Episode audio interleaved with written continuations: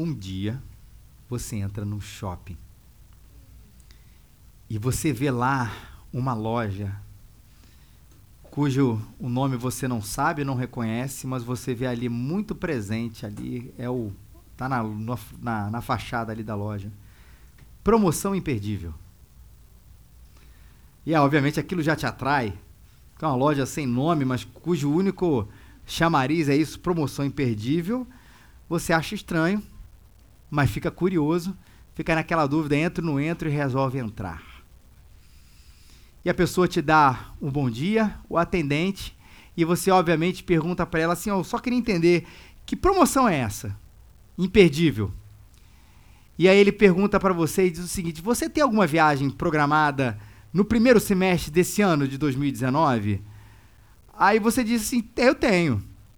Eu tenho uma viagemzinha em família, um fim de semana numa pousada com café da manhã, mas uma pousada simples aqui, aqui perto na região dos lagos. E é isso que eu tenho aqui para resolver aqui no fim de semana. Aí ele falou assim: maravilha. A promoção imperdível de hoje é essa: troque qualquer viagem que você tenha por uma viagem de 10 dias para qualquer, a sua escolha, qualquer capital da Europa. Com tudo pago: café da manhã, almoço, janta, o hotel, a passagem aérea, o ticket metrô e entrada nas principais atrações. E, para melhorar a situação, um vale de 100 euros para você, ou 100 libras se você for para a Inglaterra, 100 euros ou 100 libras para você gastar todos os dias. Você olha com uma desconfiança enorme. Porque você acredita que aquilo ali, obviamente, é o quê? É alguma pegadinha. E aí você diz: olha, realmente eu tenho até um sonho de conhecer Roma, é o lugar que eu mais gostaria de visitar. Ah, mas eu tô quase que dando uma desculpa, mas eu tô meio inseguro, eu não sei falar italiano, eu não sei me situar ali muito bem. Então eu prefiro não. O cara olha para você e diz o seguinte: "Tá bom, já entendi, você é um negociador durão, hein? Você nasceu para esse negócio. Vamos lá, você venceu. Vamos incluir nessa troca um guia brasileiro que fale italiano fluentemente para acompanhar você e não se preocupe, as despesas deles terão e serão cobertas. Aí você fica sem desculpa. O que, que eu preciso fazer? Você diz para ele. Olha, se a sua reserva para essa pousada aqui na região dos lagos já foi paga, você vai me dar o número da sua reserva você vai, claro, perder o dinheiro que você já deu e eu vou emitir todos os seus vouchers, os seus tickets, o número de confirmação para você. Mas se você ainda não pagou a reserva, você precisa me dar o dinheiro daquilo que é o valor. Você precisa me mostrar ali o quanto você gastaria nisso ou nisso aí, que a gente vai emitir o bilhete para você e você vai me dar o valor daquilo. Você acha estranho porque, na verdade, você tem quase absoluta certeza que você gastaria porque era aí um orçamento bem tranquilo, bem simples, R$ 1.500 nesse fim de semana. E essa viagem de 10 dias à Europa teria com certeza 10, 12, 15, 20 vezes mais do que isso, ainda mais com tudo aquilo incluído. Mas você está desconfiado ainda dessa história. Você ainda acha que é algum tipo de pegadinha, você acha que aquilo ali é o golpe, você diz: Olha, não, muito obrigado. Aí o rapaz da loja diz para você: Cara, realmente você nasceu para negociar que, que eu posso fazer diante de uma resposta dessa, se não te oferecer o quê? Mais coisa. Vamos lá. Sua viagem, vamos botar, está em termos de R$ 1.500, colocando tudo isso aqui. E nessa mala, e ele pega a mala, moço, eu tenho 1 milhão e 500 euros para você. Ele abre a mala, você vê o dinheiro, você até cheira aquele dinheiro que é diferente. E ele diz: a gente quer trocar. A promoção de hoje para você é essa que você me puxou até o limite. Você trocar R$ 1.500 por um milhão e meio de euros. E a gente vai fazer isso tudo dentro da lei. Partindo do pressuposto que tudo ali é legítimo, há algum motivo para você não fazer a troca? Claro que é uma situação hiper hipotética, quem dera fosse verdadeira. Mas que tudo ali é legítimo, é legal, não tem treta com a justiça, não é lavagem, não é nada disso. Imagina que seja de fato uma troca real. Algum motivo para você não fazer. Talvez o único motivo para você não fazer a troca é você achar que R$ 1.500 vale mais do que um milhão e meio de euros. Eu já posso dizer para você no câmbio de hoje que não vale. Talvez de amanhã, não sei, né? Mas o de hoje eu tenho absoluta certeza de que não vale. E Jesus contou uma história, uma parábola ou uma história, a gente vai se referir nos dois termos, onde um homem não pensou duas vezes por uma troca, talvez dessa grandeza. Uma troca de alguma coisa muito, muito menos valiosa para uma coisa muito, muito, muito, muito mais valiosa. Isso tudo tem a ver com a nossa Liga da Aventura hoje. Isso tem a ver com você, com a sua vida, e a gente vai refletir hoje nessa troca sem pensar nessa história de Jesus, que é apenas um versículo da Bíblia, que está lá no Evangelho de Mateus, versículo 13, capítulo 44. Você precisa de uma Bíblia. O pessoal da área VIP vai entregar onde você está, já com o texto aberto, que é a parábola do tesouro escondido. O Evangelho, segundo o relato desse discípulo de Jesus, de Mateus, a vida de Jesus, segundo o relato de Mateus. O capítulo é o número grandão, o 13, e o versículo é o número pequenininho, o 44. Então tem aqui na frente, pode manter a sua mão levantada se você precisa. Pessoal aqui, minha direita, minha esquerda. Manter ela um pouquinho aí mais levantada para o pessoal abrir. A gente vai ler junto quem tem a revista Almeida Século 21, a Bíblia que você está recebendo ou tem no aplicativo. Vamos ler junto se você tem essa versão para essa história que Jesus conta sobre essa troca aí inegociável uh, e maravilhosa. Vamos lá? Mateus 13, 44. O reino dos céus é semelhante a um tesouro escondido no campo, que um homem esconde depois de achá-lo. Então, em sua alegria, vai e vende tudo o que tem e compra aquele campo. Jesus está falando sobre o valor da vida que ele traz para a gente. Está contando uma das suas histórias uma das suas parábolas para falar, afinal, sobre essa história que é tão presente no discurso e na fala de Jesus, o reino de Deus. E afinal, o que, que é o reino de Deus? Bom, o reino de Deus é essa realidade do domínio completo de Deus sobre todas as coisas, todas as coisas. Isso é o reino de Deus. Aí você pode dizer assim, ué, mas Deus não domina todas as coisas? Jesus, na verdade, não é o rei de todas essas coisas? Siri, por isso, eu estou falando de uma maneira muito breve. A gente costuma trazer essa fórmula do reino de Deus, essa história do reino de Deus, debaixo de uma fórmula. Que o reino já existe e ele está entre nós, e o reino ainda não está completo, porque ele ainda não está de maneira plena no nosso meio. Só vai estar de maneira plena quando Jesus voltar e restaurar todas as coisas. Então a gente costuma falar sobre o reino de, de Deus que a gente está entre o já e o ainda não. Sim, é, o reino de Deus existe, ele está presente, ele está entre vocês, como Jesus mesmo falou. Sim. Mas a gente ainda continua a afirmar, mas ainda não, porque ele não está de maneira plena, que só vai acontecer quando Jesus voltar. Mas sim, a gente vai viver nesse tempo, nesse desse Deus soberano, que como a gente tem falado aqui nos últimos domingos, num tempo onde Deus vai restaurar todas as coisas, onde todo o pecado, todas as mazelas, todas as dores, todas as injustiças, internas e externas, terminarão. Isso é o reino de Deus. Que nós estamos no já e no ainda não. E a descoberta dessa realidade sobre o reino de Deus, desse novo templo, desse novo tempo que contempla um novo coração em Jesus, uma nova relação com Deus por causa de Jesus, para viver uma vida nova aqui, uma vida nova que se estende à eternidade. E é isso que Jesus quer dizer, é a coisa mais preciosa dessa vida. Por isso que Jesus usou a parábola sobre um tesouro escondido no campo. E aí vamos falar das duas coisas aqui. Primeiro, falar do escondido no campo. Que história é essa? E quando a gente fala de escondido no campo, parece muito com a ideia que a gente tem de cofre hoje em dia. Nos tempos de Jesus e até antes dele, né? Onde é que as pessoas, a gente vê registros disso no Antigo Testamento, onde é que as pessoas guardavam aquelas coisas mais preciosas para que os ladrões lá do seu tempo, para que os bandidos não roubassem. Os valores deles, que eram acima da média, que não iam ser colocados em bancos porque eles não existiam, e talvez fosse o interesse dos ladrões, o que, que as pessoas faziam? Guardavam em lugares escondidos. E um desses lugares escondidos era fazer literalmente um buraco na sua propriedade, colocar o tesouro ali, colocar aquele valor ali, colocar aquela joia, seja lá o que for, e esconder aquilo ali, mas você, dono do campo, aquilo ali te pertence. Se você viu Narcos, ouviu a história do Pablo Escobar, você viu que ele fazia a mesma coisa que até hoje o pessoal ainda fica achando, e é verdade, né, provavelmente, que existe aí alguns tesouros como que deles roubados, é diferente, mas escondidos ali no campo da Colômbia. E é importante que Jesus fala sobre o tesouro escondido, porque o reino de Deus é assim.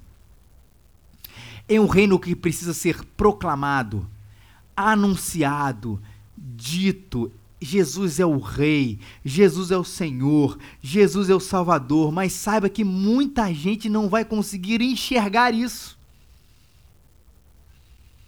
Porque é preciso, é necessário, para encontrar esse tesouro, que o Espírito Santo abra os olhos das pessoas para que elas o vejam, uma coisa que está óbvia ali. Tanto é que quando Jesus contou as histórias, as parábolas, ele falou sobre o propósito delas que não era somente esclarecer verdade sobre o reino de Deus. Olha o que Jesus mesmo fala. Por essa razão, Jesus dizendo isso, eu falo a vocês por parábolas.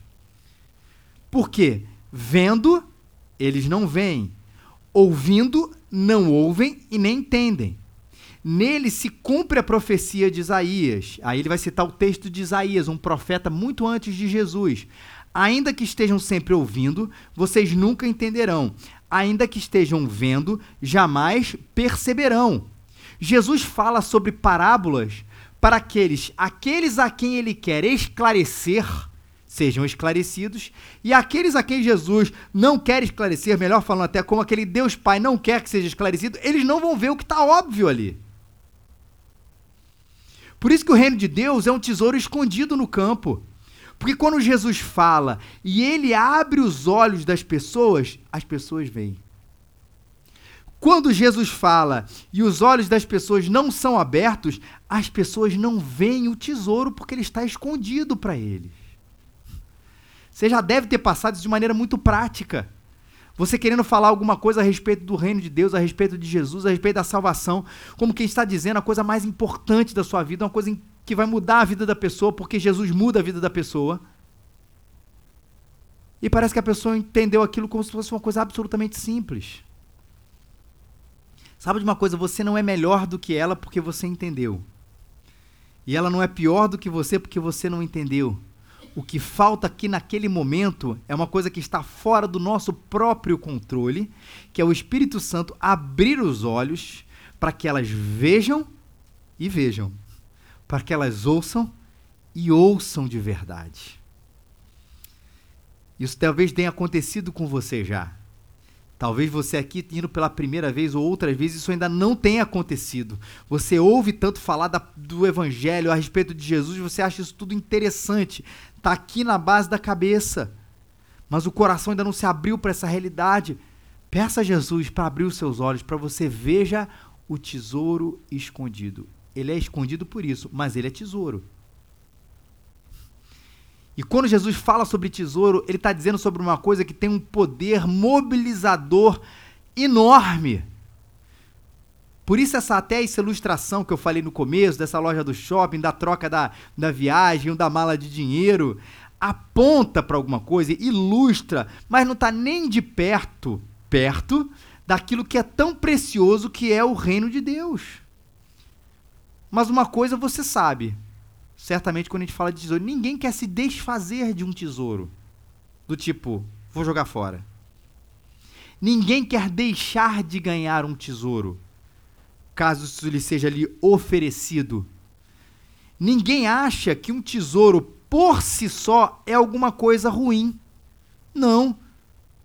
Que imagina só você numa pobreza extrema, com uma dificuldade de comer às vezes três vezes no dia, e de repente alguém te dá uma casa, te tira de onde você tá, te promete um, um, futuro melhor, te dá uma mesada, isso vai mudar a sua vida? Não vai resolver todos os seus problemas, vai mudar a sua vida? Com certeza.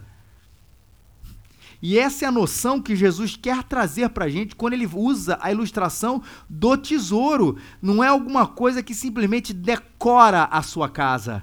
Ele transforma a sua vida. E não se joga um tesouro no lixo. Pelo contrário, ele muda, mobiliza, transforma aquele que o encontra. E aí Jesus vai falar no texto como é que ele mobilizou aquele homem que o encontrou. O homem que encontrou não é o proprietário do campo onde o tesouro está escondido. Ele encontrou por acaso no campo de uma outra pessoa, na propriedade de uma outra pessoa, um tesouro. Não sabemos como, o texto não fala, na verdade é uma história, uma ilustração, mas o fato é que ele achou. E ele, quando ele viu o tesouro, o que, que um homem tem que fazer quando vê um tesouro daquela magnitude? Ele fala assim: eu preciso ter esse negócio, eu preciso possuir esse tesouro. E ele vai fazer de tudo para ter. Eu lembro uma vez, é, uma licitação pequena, mas foi esse ano. Tô ali no meu celular, apita promoção de passagem para Portugal por 600 reais e de volta. É a noite inteira você entrando, fazendo, né? O refresh F5 ali no negócio para ver se aquele negócio entra, entra, entra. E é boa notícia, gente, é que eu não vou viajar para Portugal esse ano. Conheço amigos e pessoas que conseguiram, mas um negócio assim absurdo. Mobiliza a gente. A gente fica tendo inteiro entrando no site. Imagina o tesouro. Vou fazer de tudo para conseguir aquele negócio. E aí existe uma conta implícita no texto. Porque o homem não é dono do campo. Portanto, ele precisa fazer o quê? Comprar aquele campo para que tudo aquilo que esteja debaixo da superfície daquele campo seja dele, direito lá da propriedade. Mas ele não tem dinheiro ali para comprar o campo. Não pode sacar ali do banco o dinheiro para comprar o campo. O que, que ele precisa? Ele vai e vende tudo que ele tem e pensa, vender tudo que ele tem para ficar no zero a zero não compensaria. Se tudo que ele tem somado custa um milhão de reais e o campo custa um milhão de reais, claro, à luz desse texto, estou esquecendo revenda, investimento, localização. À luz desse texto, é um péssimo negócio. Você imagina esse homem vendendo a casa dele, pegando todas as economias, fazendo bazar, coloca televisão, sofá, geladeira, celulares com madeira, colher de pau, tudo para vender, para comprar um campo que vale exatamente a mesma coisa, que tem o mesmo valor por si próprio, não faria sentido à luz desse texto, para um campo que aparentemente não tem nada. Imaginando aqui onde ele num campo dele, ele tinha a casa dele, nesse outro não tem nada, é só mato. O fato é que para ele comprar esse campo, ele tem que compensar muito ele se desfazer de todas as coisas. E Jesus está falando que compensa. Porque ali não está um bom investimento. Ali não está um campo legalzinho. Ali não está um lugar agradável. Ali existe um tesouro. E aí a frase que eu mais gosto, falei aqui, a frase de Lutero: o verdadeiro tesouro da igreja é o Evangelho de Jesus Cristo. O verdadeiro tesouro da igreja que a nossa aventura é conhecer o Evangelho de Jesus Cristo. Esse homem e todos aqueles que se encontraram com Jesus ou que foram encontrados por ele, com o seu reinado e o seu reino, e passaram a ser súditos, filhos, participantes desse reino, não tiveram problema de abrir mão de todas as coisas. Aliás, quando a gente abriu mão de todas as coisas, a gente ficou mais rico. E não estou falando de dinheiro.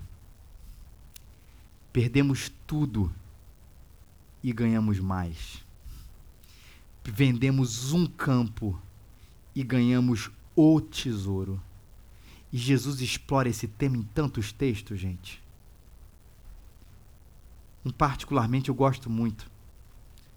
Pois quem quiser salvar a sua vida, vai perdê-la. Mas quem perder a vida por minha causa e pelo Evangelho, a salvará. Porque o que, que adianta o homem ganhar o mundo inteiro e perder a sua alma?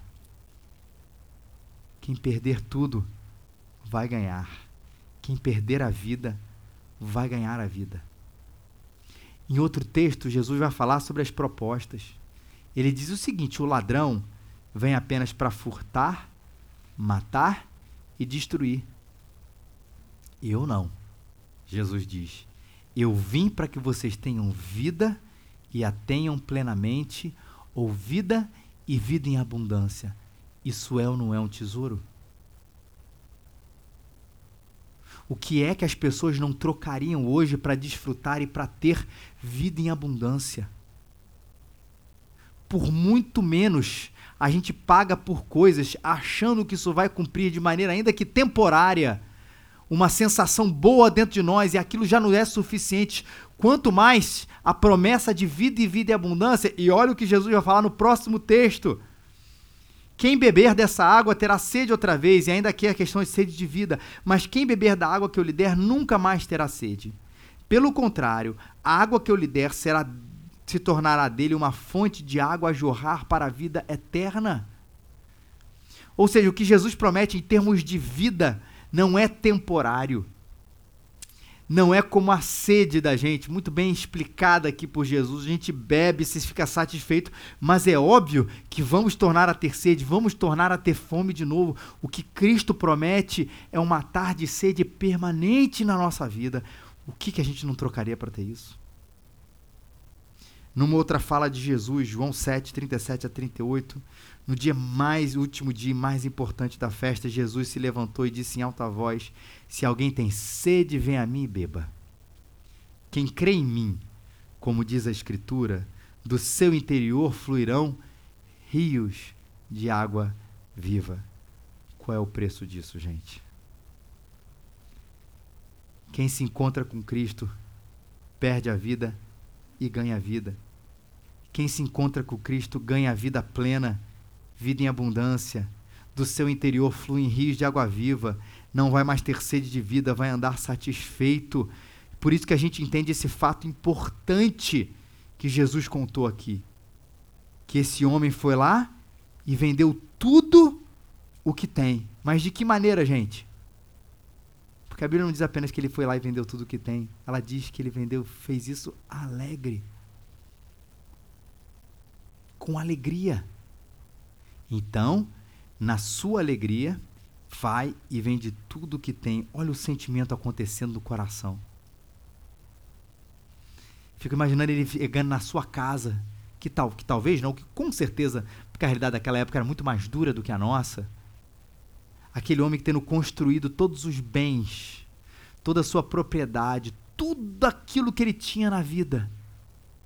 E ele se desfazendo de item a item ponto a ponto, tirando todas as suas economias, mas com um sorriso no rosto.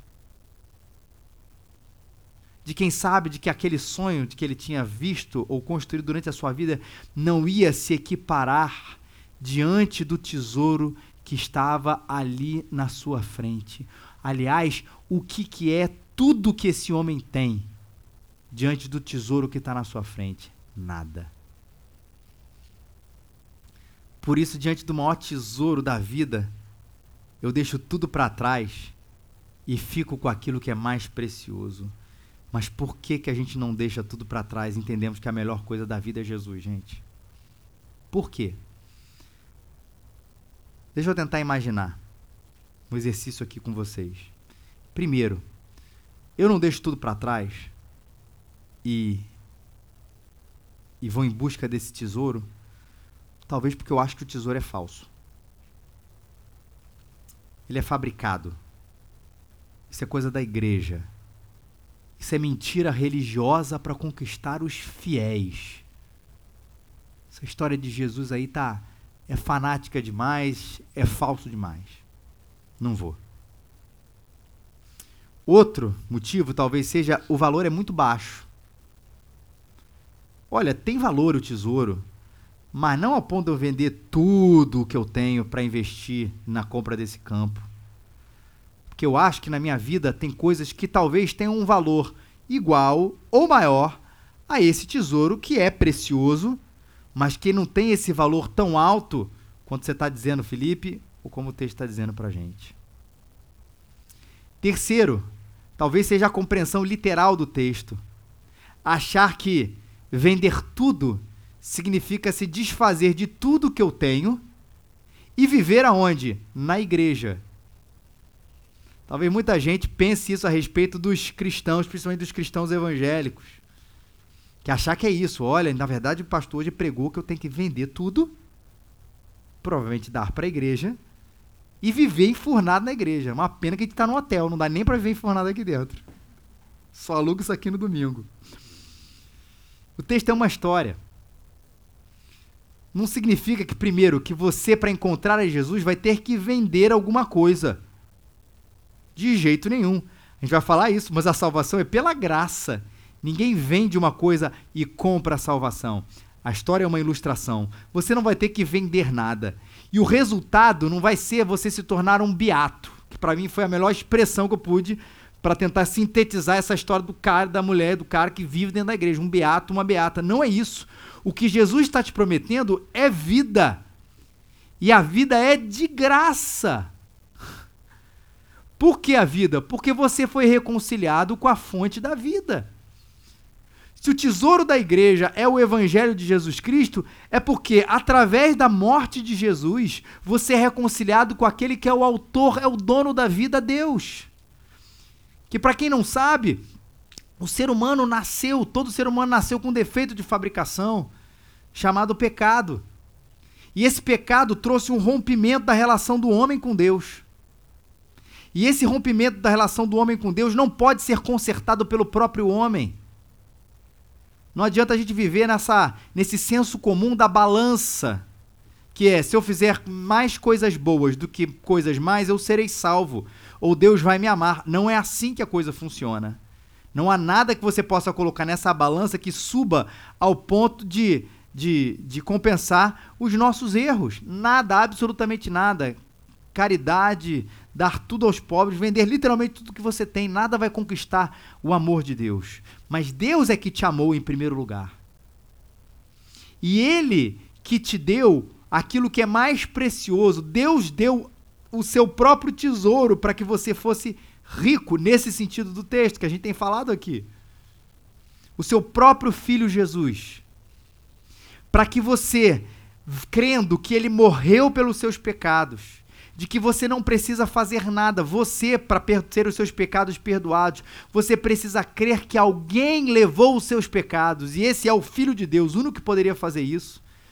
Você receber de presente a salvação, ou seja, a reconciliação de Deus com o homem, e por consequência, essa vida dentro do coração da gente. Jesus promete vida porque você é reconciliado com o único que pode dar vida ao ser humano, Deus, através de Jesus Cristo. Busque conhecer o valor desse tesouro. Você o encontrou. E aí eu quero falar com você que já conhece o tesouro. Que você encontrou, mas às vezes a gente esquece o valor, como a gente esquece o valor das coisas. A gente não esquece o valor da esposa? A gente não esquece o valor do marido? A gente por vezes não esquece o valor dos filhos, o valor da saúde. E o problema é que às vezes, infelizmente, precisa acontecer o quê? Uma catástrofe. É um diagnóstico ruim. É um uma quase morte. É uma uma crise, é uma briga para que a gente fala assim, caramba, a coisa mais preciosa sempre teve ao meu lado minha mulher, meu marido, meus filhos, meu filho, minha mãe, meu pai, a minha saúde, a bênção de acordar amanhã, numa segunda-feira, ainda que ela seja chuvosa. Mas a bênção de acordar, a bênção às vezes de não fazer nada. Ou a bênção de trabalhar num trabalho simples, por vezes tedioso. Mas quando a gente perde, a gente começa a entender o valor dessas coisas. Com Jesus é assim, gente. Ele tem valor Ponto final. Mas a gente precisa ser lembrado disso. Graças a Deus, aqueles que conhecem o tesouro nunca terão Jesus tirado da sua vida. Mas às vezes Jesus fica, permanece como tesouro muito escondido no campo e fica escondido lá. ele não mobiliza a nossa vida. Esse é um sinal dele. Ele não é aquela coisa mais importante, não apenas quando eu acordo, porque há pessoas que acordam de um jeito e as pessoas que acordam de outro. Ele mobiliza a nossa vida para tudo que a gente é e existe. Como alvo da vida, isso não é coisa, como eu falei, de religioso, não é daqueles que encontraram, ele se torna a coisa mais importante. O que eu faço é para amá-lo, para agradá-lo, para servi-lo. E aí que nesse momento eu percebo esse tesouro maravilhoso e as coisas aqui sim perdem o seu sentido. Não que eu precise ir lá e vender tudo que eu tenho, mas eu deixo para trás tudo que eu tenho porque eu encontrei um tesouro muito maior. E às vezes a gente ainda está retendo todas essas coisas, Todas essas coisas na nossa vida estão ordenando importância porque a gente esqueceu que nada disso é comparado com a preciosidade, com a beleza de Jesus e de viver para Ele e para o seu reino. Nada. Se isso perdeu o valor no seu coração, peça a Deus um avivamento na sua alma. Peça a Deus que sopre as brasas da cegueira, do pecado, do erro, da indiferença, mas para que Jesus volte a ser a coisa mais importante da sua vida, porque Ele é. Ainda que você diga não, Ele é. E ainda que você nem creia, Ele é. Mas fala desse tesouro para os seus filhos também. Aí entra a história com a Liga da Aventura. Como um processo natural de quem ama. Se ele é muito importante para mim, aliás, se ele é a coisa mais importante para mim, como eu não vou passar isso para o meu filho? Como eu não vou mobilizar meu filho para que ele entre nessa aventura de descoberta da pessoa de Jesus? Como eu não vou ensinar na minha casa que, ainda que as profissões tenham o seu enorme valor, porque elas estão debaixo de Jesus, ainda que o dinheiro também tenha o seu valor debaixo de Jesus, ainda que a, morar na sua casa tenha o seu valor, a diversão tem o seu valor, todas elas estão debaixo de Jesus, do senhorio e da importância de Jesus. Como eu não vou mostrar isso para minha casa? Essa aventura incrível e maravilhosa. Na verdade, como é que eu não vou repartir o tesouro descoberto com aqueles mais próximos a quem eu amo, mas também com aqueles a quem eu nem conheço ou conheço pouco, como alguns amigos, colegas, seja quem for. Evangelismo é isso. É repartir um tesouro que, quando repartido, não nos faz mais pobres, inclusive nos faz mais ricos. Quando repartido, não perde o seu valor, pelo contrário, aumenta. Quando repartido, ele continua sendo o mesmo. O Evangelho é isso. Mas redescubra isso na sua vida. Como eu disse, às vezes é um avivamento necessário para perceber que o tesouro sempre esteve ali, para que Jesus seja forte, intenso, valioso na sua vida. Vou terminar com uma, enquanto estava preparando esse sermão, finalzinho dele veio um artigo para mim do New York Times falando sobre os milionários insatisfeitos. Bem interessante o artigo.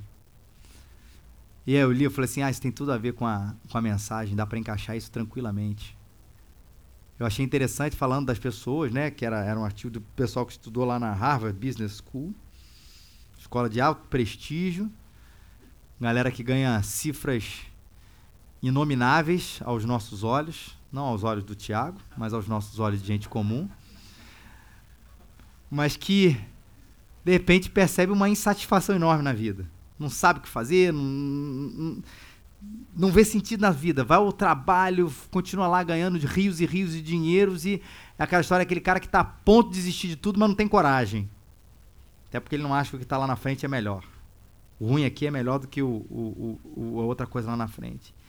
E eu li aquilo tudo e é isso, gente, por tem a ver com dinheiro, mas também não tem. Não é questão de ser pobre ou de ser rico.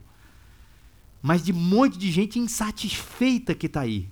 Mas que está pousando satisfeita na vida.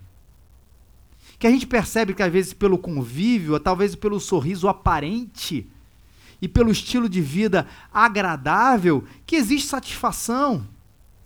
Mas lá dentro existe esse grito para conhecer o verdadeiro sentido, o tesouro da vida que é Jesus. Como dá vontade de escrever ali assim: falta nessas pessoas, falta nesse artigo, seja com muito dinheiro ou com pouco dinheiro, falta a gente conhecer aquele que dá sentido para todas as coisas, Jesus Cristo. Ele é o verdadeiro tesouro.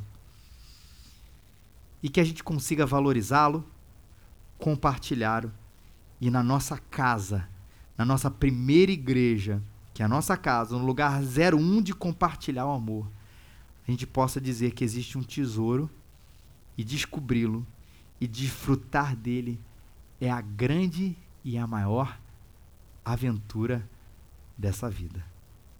Que Deus te abençoe. Se Jesus está fraco, não é porque ele é fraco, talvez os seus olhos estejam fechados. Peça a Ele que te abra. Se você ainda não conheceu o tesouro e quer conhecer esse tesouro, quer desfrutar dessa vida, a promessa não é minha, não é dessa igreja, é de Jesus, do seu interior fluirão rios de água viva.